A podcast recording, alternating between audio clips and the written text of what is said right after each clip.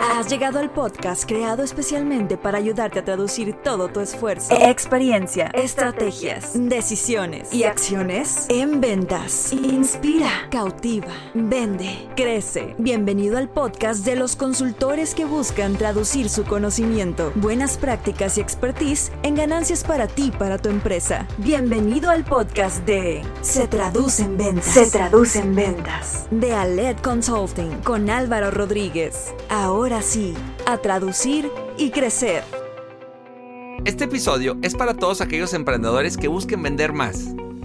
Para tiempos difíciles, soluciones funcionales. Potencializa tus ventas y consolida tus procesos comerciales, implementando acciones medibles, eficaces y productivas. Todo esto con nuestra consultoría y mentoría comercial en Aled Consulting. Obtén experiencia, conocimiento y acompañamiento para estructurar tu proceso comercial. Descubre todo lo que podemos hacer por ti y tu empresa. Capacitamos y entrenamos equipos comerciales y gerenciales de corporativos, pymes, startups y microempresas por medio de programas de entrenamiento, mentorías comerciales y talleres enfocados a la venta, estrategia y gestión comercial. Conoce cómo podemos ayudarte a vender más y mejor. Visita www.aledconsulting.com y encuéntranos en Facebook, Instagram y LinkedIn como Aled Consulting.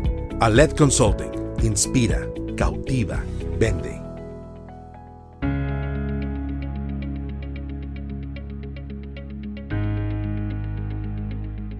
Hola, ¿qué tal? Bienvenidos al episodio 43 de nuestro podcast Se Traduce en Ventas, donde cada martes lo que queremos es ayudarte a traducir todo tu esfuerzo, experiencia, estrategias, decisiones y acciones en ventas. Soy Álvaro Rodríguez, consultor comercial y director de Alet Consulting. Gracias por acompañarnos, gracias por tu retro y por compartir esto que nos apasiona mucho hacer.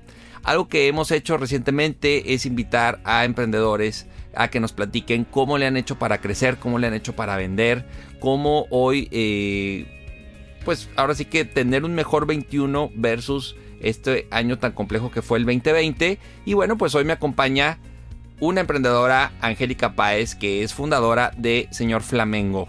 Ella es licenciada en periodismo por el TEC de Monterrey, tiene una maestría también en administración y eh, cuando le pregunté cómo quería que la presentara, ella me dijo tal cual, una emprendedora aprendiendo del mundo de los negocios conforme a la marcha, con aciertos y con errores. Y eso es parte de lo que hoy quiero platicar con ella, qué aciertos ha tenido, errores, cómo ha crecido su negocio, cómo le ha hecho, cuáles han sido esos retos que está viendo en el día a día y por eso la tenemos como invitada. Angélica, bienvenida Angie. Muchísimas gracias por invitarme y gracias a la gente que nos está escuchando. Esperemos que aprendan algo nuevo hoy. Muy bien, ¿cómo estás? ¿Cómo va tu año?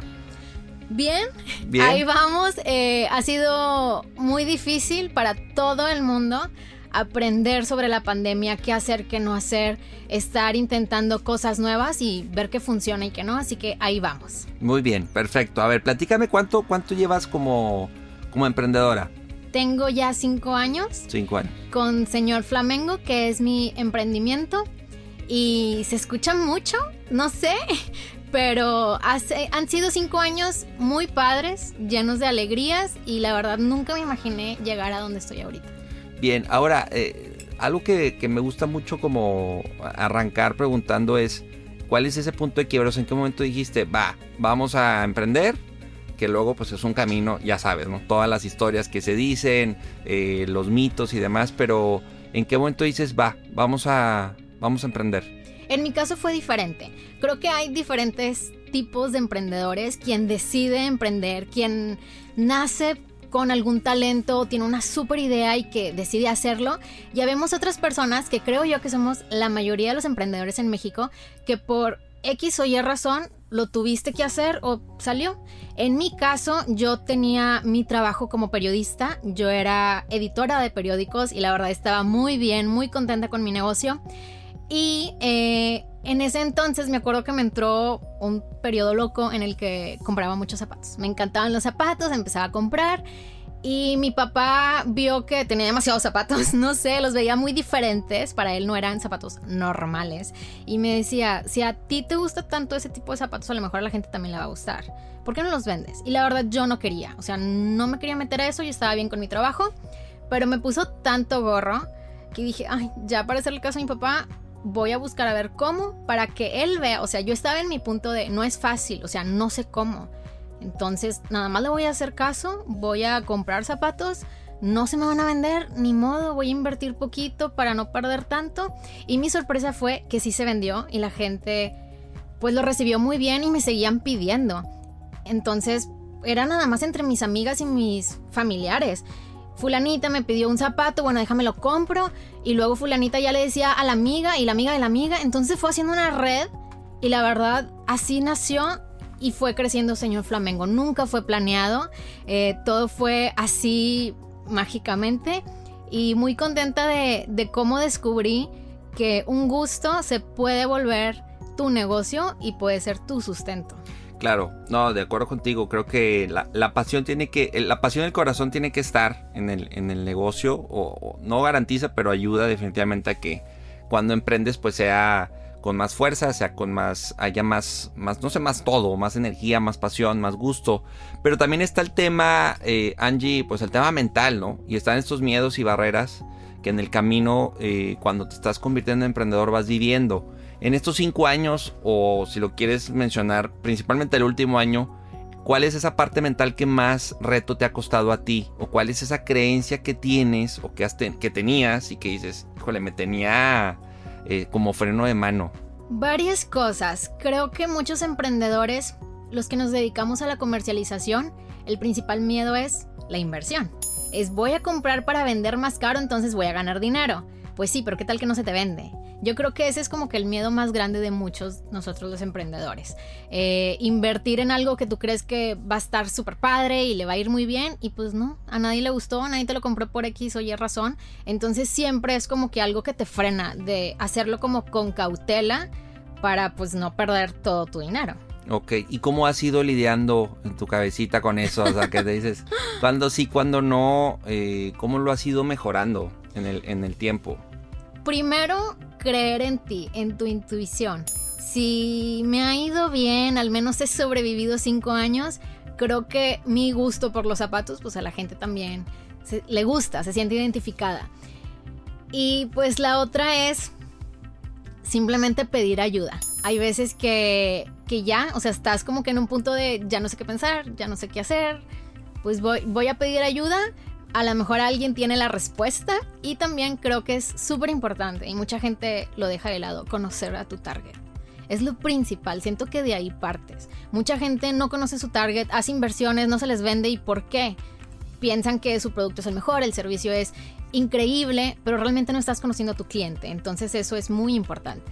Sí, son, son buenos puntos y, creo que también este tema de la inversión eh, se conecta también con el lo que tú mencionas, ¿no? De si, si, no la armo y si no se me vende y el fracaso. O sea, creo que el concepto de fracaso también luego eh, es así como que muy, no, que no pase porque qué va a decir el mundo. Como que luego también le pesa mucho lo que, lo que dice el mundo al emprendedor, ¿no?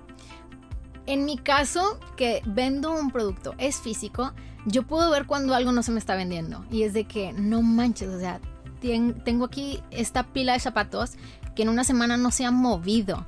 Entonces también pues te va pesando, como dices tú, y en el ego de es que yo confiaba en que estos zapatos se me iban a acabar en tres minutos y no pasó.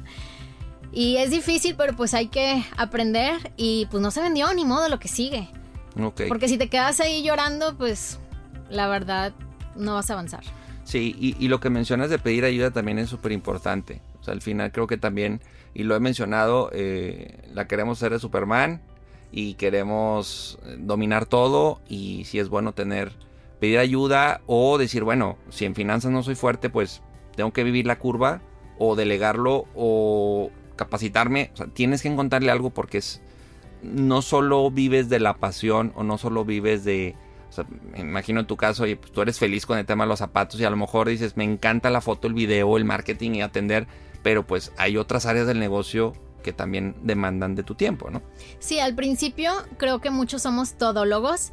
Eh, yo pues hacía las compras, tomaba las fotos, tomaba los videos, los subía a redes sociales, yo tomaba las órdenes, los empaquetaba, que era lo que me costaba más trabajo y más tiempo y los enviaba. Y sí llegó un punto en el que decía, en el que me dije a mí misma que ya no me daba el tiempo. Entonces fue cuando empecé a soltar un poco, en mi caso fue por necesidad. Yo ya todo el día estaba empaquetando, o sea, literal tenía las manos negras de estar empaquetando, empaquetando, imprimiendo hojas, imprimiendo hojas y ya no le estaba poniendo atención a otras cosas. Entonces dije, basta, necesito ayuda. Era algo que yo no quería hacer porque contratar a alguien o buscar una empresa de outsourcing para logística, pues se me hacía muy caro y yo sentía que yo no estaba en ese momento para gastar, pero yo sí puse en una balanza de, pues ni modo, o le gano un poquito menos o pues todo el día estoy aquí empaquetando y no puedo yo crecer. Entonces fue cuando dije, bueno, primer paso, pues voy a buscar a alguien que me ayude con esto. Entonces ya ibas como que tú testeando de contrato a alguien o me, me apoyo con alguien más. Y luego, por ejemplo, en mi caso fue las fotos, que yo siempre las tomaba con mi celular, o sea, literal a mi hermana, a mí misma. Y dije, no, ya es momento de pues darle una mejor calidad de fotos a, mis clientes, entonces voy a apoyarme con un fotógrafo y ahí poco a poco. Bien, ahora eh, me gusta lo que comentas porque va muy ligado, que luego es muy común que me pregunten cuáles deben de ser las prioridades de un emprendedor. En tu caso, ¿cuáles serían como las tres o cuatro que dices, Álvaro, esto sí o sí yo lo tengo que estar supervisando o, haciendo, validando? O sea, esas tres o cuatro que dices, sin estas, el negocio no avanza. Creo que hay diferentes respuestas a mí como emprendedor o a mi negocio. Porque para mí como emprendedor es bien importante estarme actualizando y estar invirtiendo en mí. Eh, busco cursos, talleres, de hecho por eso me metí a estudiar una maestría, para yo estar pues también actualizándome y no estar siempre encerrada en lo mismo, porque literal estás con tu negocio y no, no te pones como que a expandirte. En mi negocio, eh, pues he visto diferentes cosas, prioridades, como te comentaba, y creo que cada negocio es distinto. Para mí, una prioridad era lo de la logística. Entonces fue la primera cosa que como que di el paso adelante. Pero hay otros negocios que, por ejemplo, lo principal es eh, el paquete y cómo se va. Entonces le invierten desde un inicio a su look de, del branding, cosa que en mi caso no fue así. Por ejemplo, eh, todo el mundo se ríe de que yo tengo cinco años con mi negocio vendiendo zapatos y yo hasta hace cinco meses apenas saqué mi caja con mi nombre de señor flamenco. Bien. Y hay muchos negocios que desde un inicio lo hacen, pero para mí no era una prioridad. Yo le estaba dando importancia primero a la atención al cliente, a lo de la logística, a yo no me puedo despegar para ponerme a cotizar una caja si necesito hacer paquetes. O sea, pues en qué momento, o saco el paquete o me pongo a googlear. Entonces, para mí no era una prioridad desde un inicio. Fíjate que estamos, das de clavo con un texto que, que leí la arrancando semana donde mencionaba que sí, muchas veces el emprendedor se fija en detalles, algo bien básico, el, no, pues primero mis tarjetas de presentación, ¿no? O quiero tener la, las oficinas top, o, o sea, queremos... Luego el emprendedor le mete tiempo a cosas al inicio, que está bien, o sea, no digo que no hay que tener tarjetas o no, no hay que tener oficina, pero antes que eso es tener primero ventas. Claro. ventas. Necesitamos ventas, servicio al cliente. Eventualmente ya dices, oye, pues yo cinco años vendí y no fue factor el que mi logo no estuviera en la caja. O ya lo es y dices, qué padre que ya lo puedo tener, pero no, tú vendiste. Y, creo que ahorita el emprendedor la prioridad es primero tener una, una base de clientes que te permitan de ahí ya empezar a crecer o invertirle a más cosas. ¿Qué opinas? Creo que estamos inmersos en este mundo de las redes sociales en la que mi competencia tiene una caja hermosa y tiene un papel y tiene un sticker que le pone y le llega, o sea, es too much. Entonces queremos ser perfectos y queremos dar lo mejor de nosotros. Y claro, como dices tú, no te estamos diciendo que no lo hagas, pero si estás viviendo de este negocio, pues primero tiene que haber entradas. Entonces, si te vas a ponerte a esperar a que tengas la idea perfecta, pues cuánto tiempo te vas a tardar al menos en salir. ¿Por qué no? Sales, ves cómo te va, ves que te hace falta, ves que te funciona y que no, y pues ahí vas como que avanzando. También tus mismos clientes te van dando ideas, te van diciendo sus necesidades y de ellos vas aprendiendo. Totalmente. Sí, ahora eh, me queda claro, y ahorita mencionabas, pues está logística y luego está finanzas y está marketing y están las, las redes sociales, la competencia, o sea, hay muchos elementos que pues tienes que estar viendo en el camino, ¿no? Y, y creo que también uno de los miedos eh, en el emprendedor es pues que, ante el caos no sé qué hacer, ¿no? O sea, no sé cómo fluir ante el caos, eh, no sé cómo manejar mi estrés, no sé cómo lidiar con tantas pelotitas que estás ahí, este, eh, que están en el aire, ¿no? ¿Cómo tú has logrado, o a lo mejor se vale que me digas, oye, no he podido o he mejorado en esto, en organización, en la administración de tu tiempo, en, en cómo estás más serena en el día a día, que sí y que no en tu caso. Mi caso particular, yo fríamente me estaba volviendo loca. Porque yo no me podía enfermar, yo no podía salir de vacaciones, yo no podía, no quería hacer nada por un día porque tenía paquetes que hacer, tenía correos que contestar, tenía DMs, tenía inbox, o sea, todo era mucho para una persona, porque era todo loga. Cuando me decidí a pedir ayuda y a delegar, fue cuando pude respirar un poco. Eh, mi papá yo creo que el consejo más importante que me ha dado del mundo de los negocios es la idea es que cada vez trabajes menos y ganes más. Obviamente no es fácil, pero si yo me pongo a hacer todo, pues en qué momento. Si estoy ganando menos que antes, porque ahora le estoy pagando a alguien porque me haga el paquete, dices, ay, tanto que te cobran por nada más ponerle cinta.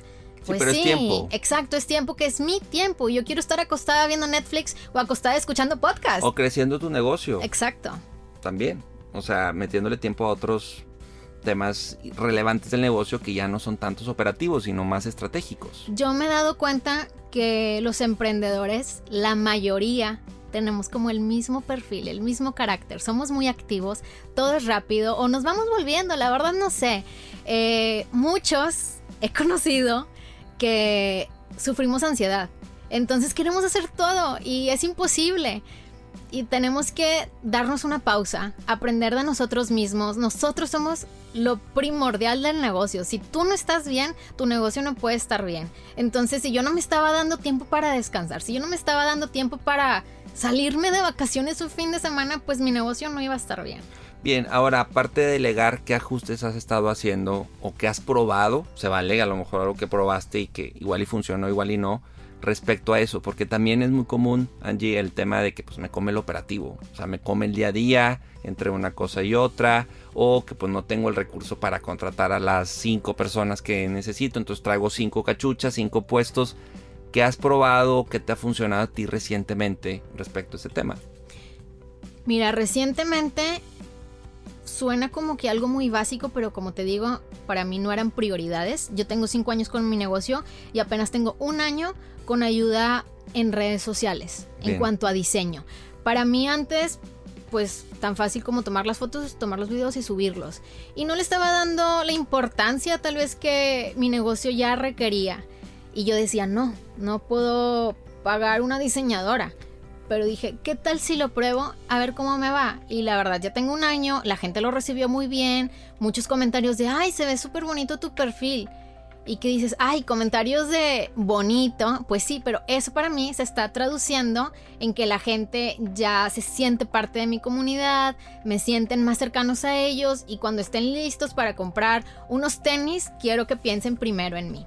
Bien, ok, entonces, el, sigue, o sea, lograste delegar y también destinar recursos, organizar mejor los recursos, es como a las áreas del negocio que tú le invertías, ¿no? Pues decidir en qué invertir. Yo decidí eh, apostarle a, una agencia que son carísimas y mucha gente no lo quiere hacer por eso, pero dije, bueno, pues qué tal si, si me aviento a ver qué, cómo me va Bien. Eh, a la foto y pues vamos a ver qué más descubrimos próximamente. Sí, fíjate que con el tema de los de los externos, por llamarlo así, de proveedores, yo creo que algo importante, Angie, y supongo que tú lo hiciste, es el ir monitoreando pues si es un, si es un gasto, si es una inversión, si hay un retorno de inversión, porque no solo te libera horas, no se trata que solo te libere horas, sino que también, oye, pues me costó 10, me trajo a cambio 30, ah bueno, pues entonces sí, sí es negocio, me costó 10 y van 6 meses donde me retorna 5,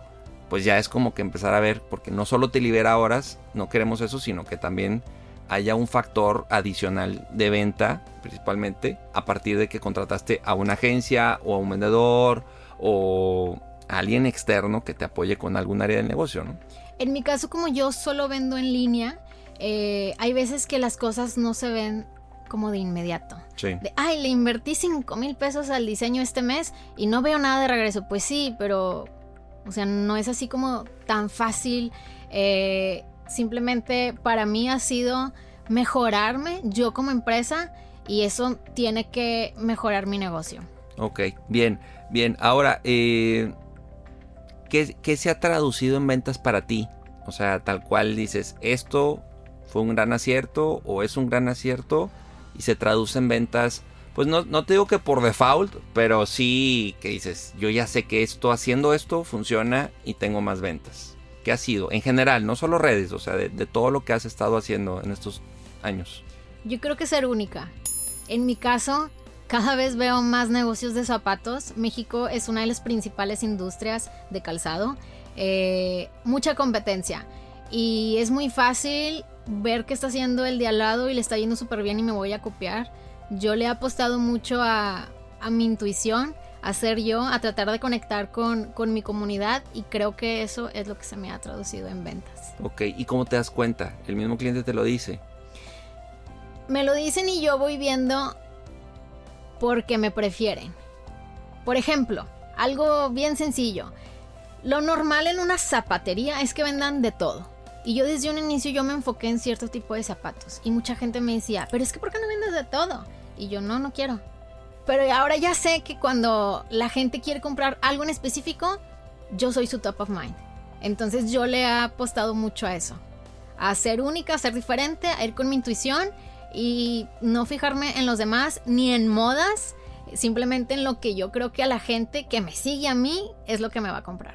Ok, bien, ahora eh, hay todo un reto con la comercialización, ¿no? Hay como que una magia y hay, una fórmula, hay un, eh, buenas prácticas que, que, funcionan al momento de, de, comercializar. Tú ahorita decías, oye, pues sí, compro esto en 10, lo vendo en 15 y le gano. Pero no, no es así tan sencillo como suena el tema de la comercialización. ¿Cuáles son esos retos que hoy vives? En, en, cuestión de tu producto físico, tema de el, donde la materia prima, o sea, ¿cómo vives tu proceso así de manera general? ¿Cómo, cómo es? Mira, yo al inicio, como te comentaba, yo soy periodista, entonces yo no sabía nada de negocios. Quiero decir que aún no sé mucho. Mis papás son administradores. Eh, entonces yo les hacía preguntas y las cosas que me respondían como que no me daban clic es que hazle así porque hay una fórmula y hay una técnica y yo estudié esto y en mi maestría hablar y mm, siento que no me va a funcionar. Y preguntaba a alguien más, ah, sí, es que bien fácil, o sea, nosotros que estudiamos negocios le haces así y como que no, o sea, nada me cuadraba. Yo sentía que no iba por ahí. Tomaba cursos, por ejemplo, me acuerdo una vez un curso para cierre de ventas, mm. que me decían, es que el cliente te va a escribir y te va a preguntar cuánto cuesta y tú no le vas a decir el precio, le vas a decir ¿para qué vas a utilizar esos zapatos? ¿En qué ocasión? Muy y, robotizado. Sí. Y él me decía, es que en verdad, si lo haces te va a funcionar. Y yo, no, o sea, no lo voy a hacer, uno, porque no quiero, y dos, porque no creo que sea la respuesta correcta.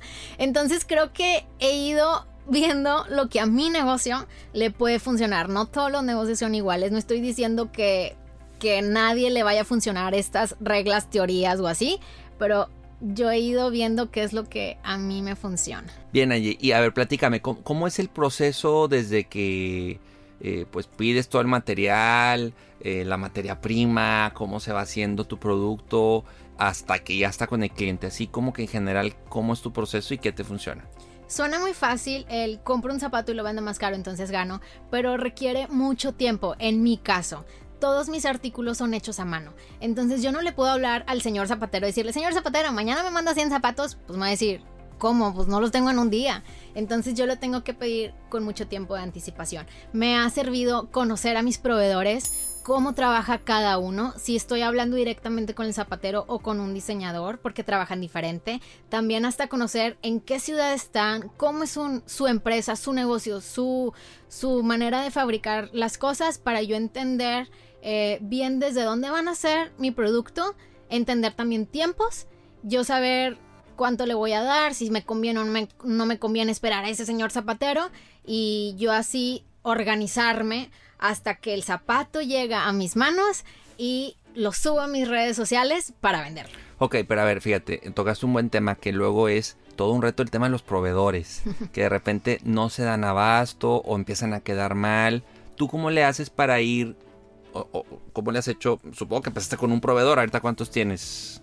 Pues varios, voy cambiando. Pero sí. ¿Cómo le haces? Fíjate que mucha gente piensa de que ya no quiero ser Godín porque odio a mi jefe y no quiero depender de nadie. Y aquí. La verdad es que dependemos siempre de la gente, cosa que yo no sabía, porque yo decía, Ay, yo soy mi propio jefe, nadie me va a venir a mí a decir qué hacer y pues sí, dependo del señor zapatero. Eh, antes, bueno, inicié de hecho eh, buscando en Google a, a una marca y fui descubriendo que, cosa que yo no sabía, que México es el principal productor de calzado eh, en Latinoamérica y creo que uno de los principales en el mundo. Entonces dije, pues si aquí estamos todos los meros buenos, pues los tengo que conocer. Entonces ir descubriendo plataformas para conocer a diseñadores, conocer a zapateros, ir a buscarlos personalmente y pues de ahí nació todo. Ok, ¿y qué es lo más difícil con ellos? ¿Negociar? ¿Sí, sí se pone complejo el tema? ¿Negociar Yo creo que descuentos? los tiempos. pre- los tiempos. Los tiempos. A mí no me ha tocado negociar. ¿Por qué? Porque soy un pequeño negocio. Si yo fuera a Liverpool, yo llego y les digo, dame tantos zapatos. De hecho, fíjate que una vez me pasó y fue gracioso y dije, ah, así funcionan las cosas. Yo estaba en, en una pasarela de zapatos y pues imagínate como en un bazar y hay diferentes stands. Y aquí está el diseñador fulanito y fulanito y fulanito. Yo llegué y vi un zapato y me encantó y dije, déjame lo pienso dos minutos. Andaba con mi esposo. Nos fuimos, o sea, literal me quité dos minutos para pensarlo, compro, lo compro, lo compro, lo compro. O sea, porque es una inversión que tienes que hacer. Ya cuando regresé por el zapato, yo de que sí, sí lo quiero. Este zapato, señor zapatero. No, señorita, ya se lo vendí a, tal catálogo, ya no se lo puedo vender a nadie más. Y yo, no. Entonces, pensar rápido en cuanto a la elección. Y yo me he tenido que ajustar a sus precios. Yo no les puedo cambiar precios. Pero, pues sí te vas haciendo de un nombre en tu nicho. Yo de los pequeños emprendedores, de las pequeñas tiendas en línea, tal vez soy uno de los, pues de los más grandes. Entonces, al menos ya saben a quién les están vendiendo. Yo no soy un señor trajeado que va a llegar con los, con los zapateros a comprarles muchísimo stock.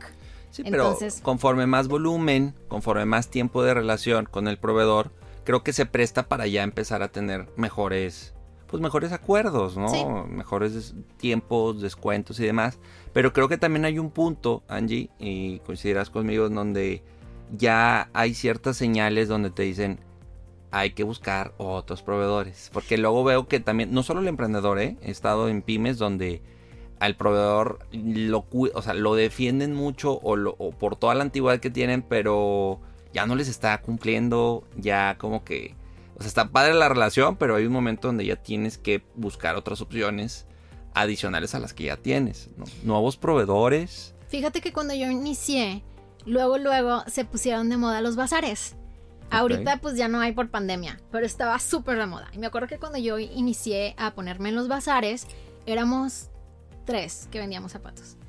Y cada vez más. Y cuatro y diez y 20 y luego el 50% de, del bazar era de zapatos.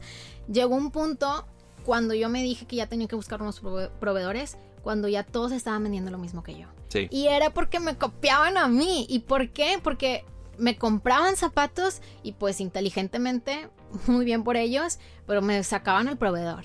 Entonces, pues yo nunca he querido ser del montón. Yo siempre he querido traerle cosas diferentes a la gente. Entonces, yo cada vez que digo, chin, este modelo ya me lo piratearon, pues me pongo a buscar más. No son exclusivos y cada quien puede vender lo que se le dé la gana, pero yo no quiero ser igual que los demás. Entonces, ese fue el momento en el que yo dije, es ya hora de buscar a nuevos proveedores. Y me pasa bien seguido, o sea, es de que, Claro. chin, este ya, ni modo, otro, otro. Sí, es otro. parte del proceso. Sí. Ahora, por ejemplo, ya del proveedor, pues, ¿qué, ¿qué onda con la logística, con el envío? Algo que estés viendo ahorita, que no estaba hace años, más retos. Ya cuando, pues tal cual el proveedor dice, ya lo tengo, ¿ves algún tema ahí o lo ves bien? Eh, pues para mí todo fue nuevo porque yo nunca había tenido un negocio, pero por lo mismo nunca me imaginaba cómo era el proceso. Entonces el zapato ya está listo en la ciudad donde lo fabricaron, yo estoy aquí en Monterrey y es cómo me lo mandan. Exacto. Entonces es buscar transportes y luego resulta ser que el zapato nunca te llegó y como por qué no me llegó, ah, pues es que no había considerado que pueden asaltarlos en el camino Sí. y te asaltan los camiones y es, no quiero decir normal, pero es común que pase en épocas de como en Navidad o cosas así. Entonces es como, son muchas variables que pues yo no tenía ni idea. También los envíos, cuando empecé con Señor Flamengo, yo vendía pues en grupos de Facebook y me veía en un punto medio y cuando la gente me empezó a pedir que hiciera envíos, pues yo no tenía ni idea. O sea, yo llegué a un FedEx y les dije quiero mandar este zapato y me salía carísimo. Entonces, pues empezar a buscar la manera de cómo enviarle mi producto a mi cliente y que fuera cada vez más económico para ellos. ¿Y cómo lo resolviste? Googleando. Pero mira, se escucha muy gracioso, pero en mis redes sociales yo soy muy abierta y mucha gente me escribe pidiendo consejos. Y yo he notado, eh, esto es en mi cuenta personal, que mucha gente me pregunta cosas y les yo les pregunto, ¿ya lo buscaste en Google? No, o sea, como que quieren todo fácil. Y la verdad es que todo lo encuentras en internet, para eso lo traemos en nuestro celular, en nuestra computadora.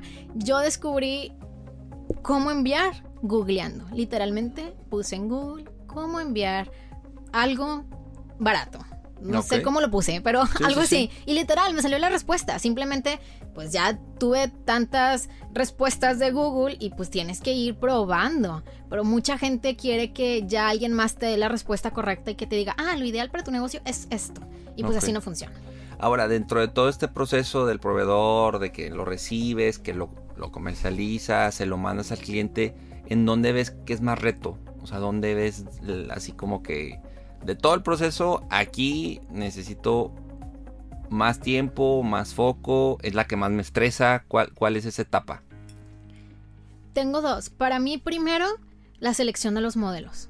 Porque como lleva tiempo hasta que esté listo, yo, por ejemplo, ayer pedí unos zapatos que me encantan para venderlos ya, pero me los van a tener listos en tres meses. Entonces, ¿qué tal que en tres meses me llegan y ya la gente ya no los quiere? Entonces, yo le pongo, o sea, mucho enfoque a la elección de mis diseños. Es eh, ver los tiempos de entrega, ver si creo que la gente me los va a comprar en tres meses o no, para desde ahí, pues es que ahí todo nace. Y lo segundo es cada vez ofrecerle un mejor servicio al cliente desde el envío, el precio, la manera en que lo compra, cada vez salen cosas nuevas. Entonces estar actualizado. Por ejemplo, hace poquito un cliente me dijo, oye, ¿no tienes la opción de pago a, plazos sin tener tarjeta? Y yo, ¿cómo? ¿Eso, eso existe. Entonces investigar y, ah, ya sé a lo que se está refiriendo y pues ofrecérselo a mi cliente para que cada vez tenga más facilidades. Yo creo firmemente que el cliente, a como estamos ahorita, cada vez lo quiere todo más barato, más rápido y lo mejor. Entonces, pues ahí estamos en eso, buscándole. Sí, sí, yo creo, bueno, lo de más barato es para otro episodio, totalmente, ¿no? O sea, yo creo que también depende mucho, pues, a quién estás enfocado, cómo, cómo perciben tu producto. Hay muchos elementos que, que suman o restas para el tema de si eres caro o eres barato. Pero sí, eh, es muy interesante. Algo que también me llama mucho la atención de tu negocio es que, pues, todo ha sido en línea. ¿Sí? Y que empezaste hace 5 años. Ahorita ya es normal pensar en tiendas en línea. Pero hace 5 como que era todo, o sea, no estábamos como estábamos ahorita en la cuestión, todo lo que se ha avanzado de plataformas, de pago, en cuestión de envíos y demás. Pero, ¿qué, qué crees a ti o cuáles son tus aciertos en la venta en línea? ¿Cómo has mantenido tu negocio vendiendo solo en línea? ¿Qué te ha funcionado?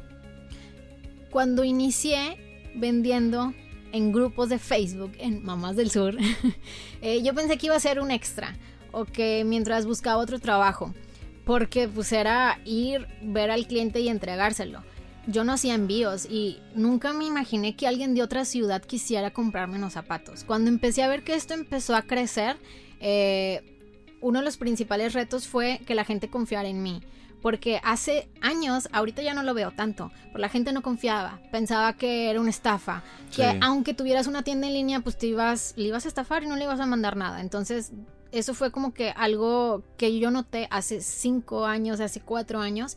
De hecho, yo tengo tienda en línea desde hace tres años. O sea, dos años estuve nada más eh, recibiendo pagos por inbox. Bien.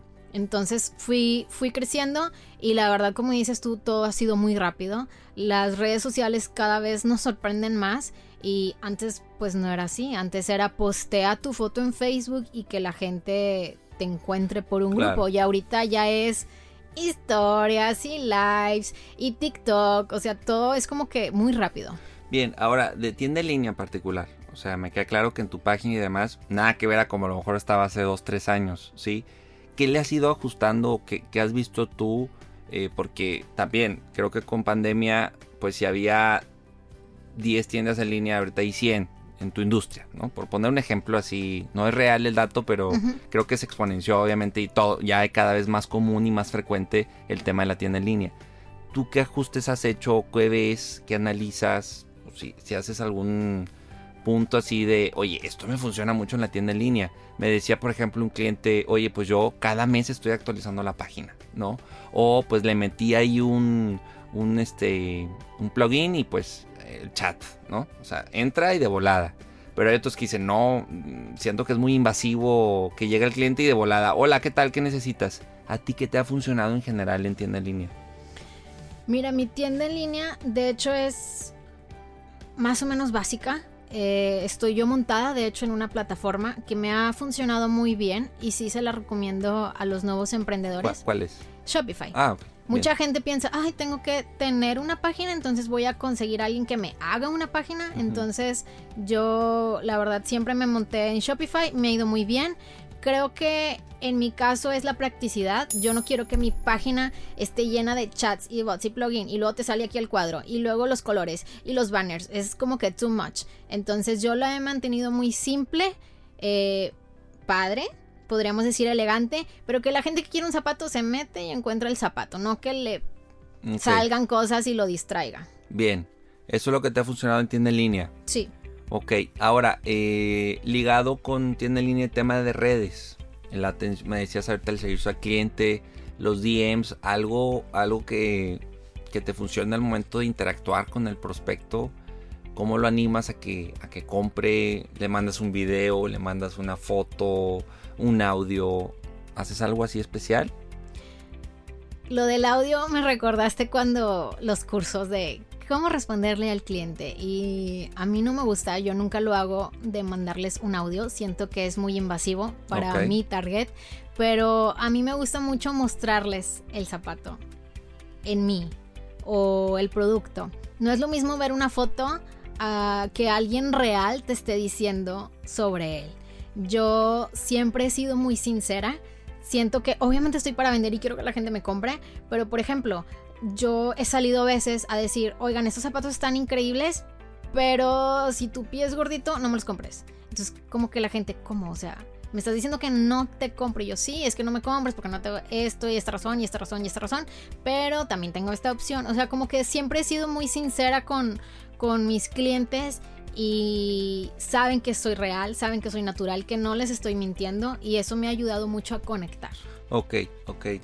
¿Cómo, cómo cuidas a tu audiencia? Porque luego también ahorita es como que llega un punto donde pues sean 100 o sean 10 mil o sean 50 mil.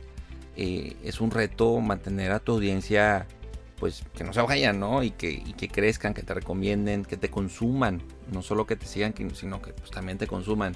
Que es parte pues sí, entiendo el punto de, sí, qué padre tener el Instagram, pero pues uno de los objetivos es, pues ahí quiero que llegue una venta. Y más en tu caso que no tienes una tienda física. Claro. Pues, ¿Cómo le haces con, tu audiencia, con los que te siguen? ¿Qué te funciona? Yo siempre las he considerado como conocidas o como amigas. Como yo inicié en bazares y yo le vendía a la gente personalmente, me fueron pues conociendo, hablándome por mi nombre. Entonces yo siempre me he enfocado a ellas, a mis clientes que yo conozco y que yo he visto personalmente y que hasta amigas he hecho. Sí que padre tener un gran número de seguidores, como dices tú, pero hay mucha gente que se clava en eso y empieza a hacer prácticas para subir de seguidores y subir y subir y subir, pero pues los empiezas a inflar y lo que, o sea, lo que estás mencionando, pues a mí no me importa el número, yo quiero que me compren. Entonces, por ejemplo, antes estaban muy de moda los giveaways y siguen estando. Y cada tres minutos en Instagram hay un giveaway nuevo en mi feed. Pero yo he dejado de hacer giveaways porque ya no quiero crecer de seguidores, yo quiero crecer de clientes reales. Entonces, pues he estado viendo nada más cómo hacerlo todo orgánico. De hecho, no tengo ads. Hasta el momento no tengo ads. Es algo que quiero hacer. Todavía no es el momento. Espero que este año lo, lo logremos. Pero tengo cinco años sin meterle un solo peso a señor Flamengo en cuanto a publicidad. Y es increíble para muchos. Por eso, por eso estás invitada. O sea, al final a mí me gusta escuchar también eh, y compartir lo que el emprendedor ha vivido, lo que el empresario ha vivido. Hemos tenido aquí también de diferentes industrias, Angie. Y pues puede venir alguien, hace tal cual 7, 8 episodios, hablaban del éxito de, sus ads, ¿no? Y tú vienes y me dices, a mí no me funciona o no lo he probado, yo soy por lo orgánico. Eso es lo que también buscamos aquí, o sea que escuchar de viva voz a alguien que, ya no, no, me está diciendo lo del librito, ¿no? O sea, eso es lo que estás viviendo. A ti te ha funcionado lo orgánico.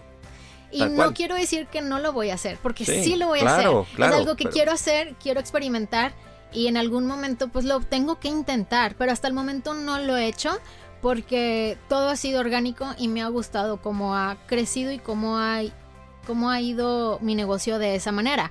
Porque para qué le meto yo a un post que se me haga viral, como que ya no me va a comprar la gente. Entonces quiero mejor que me recomienden, quiero que de boca en boca vayan conociéndome. Okay. Y ya llegaremos al punto de los ads y escucharé tu episodio en el que hablan sobre ellos. Sí, claro, claro. Sí, definitivo. Digo, al final también entiendo la, eh, que, ads cada vez es más complejo entenderle, dominarle, pero ya que le dominas, obviamente te da el te da el crecimiento, los leads que tú quieres, ¿no? Bien, ahora Angie, eh, ¿qué cambios has hecho en tu negocio a partir de pandemia? ¿Qué quitaste o qué agregaste? Te puedo decir que en mi caso eh, el podcast surge a partir de, se acelera a partir del tema de la pandemia, ¿no? O sea, con Ale dijimos, oye, pues esta era una buena idea, vamos a darle, ¿no? Y hoy pues ya llevamos, ya vamos para el año y para mí es uno de los grandes aciertos que tuvimos a partir de pandemia. Algo que tú hayas ajustado a favor o algún error que hayas cometido a partir de pandemia que puedas compartirnos. Yo creo que he ajustado mucho mi inventario. Yo estaba creciendo como exponencialmente y cada vez me hacía de más inventario porque así como entraba así salía, entonces tenía que comprar más porque se me acababa y, más y más y más. Llega la pandemia y fui tentando aguas y descubriendo que mejor en en vez de tener como que gran stock, prefiero darle cosas nuevas a, mis seguidoras constantemente. Entonces tal vez ya no tengo tanto inventario como antes de cada artículo, pero te traigo cosas nuevas más rápido. Ok, bien. ¿Qué más te le, cambiaste el negocio? que te, que te, funcionó? ¿Algo que hiciste en redes? ¿Algo que hiciste en tu página web? Pues he estado tratando de aprender de las nuevas redes. Eh, como por ejemplo el TikTok, sigo sin entenderle, pero me he estado intentando montar, eh, tratar de hacer reels y las cosas que a la gente le van gustando, las novedades, porque eso me genera más engagement y eso en algún momento se va a traducir en un cliente. Ok, bien. ¿Y le pones más atención hoy al cliente que antes? No, yo creo que siempre ha sido de la misma manera. ¿Sí? Tal vez se siente diferente porque si antes yo te lo vendía físicamente en mis propias manos, llegaban a ti. Ahora pues es a través de una tienda en línea. Okay. Eh, era lo que mucha gente cuando empecé mi página me decía, ay no, pero ya no voy a hablar contigo. Y yo, pero es que pues ahora lo vas a comprar a la hora que se te dé la gana dándole clic a la página. Y han sido cosas distintas. Eh, ya llegó un punto en el que, por ejemplo, yo ya no contesto todos los inbox cosa que hace un mes y hacía.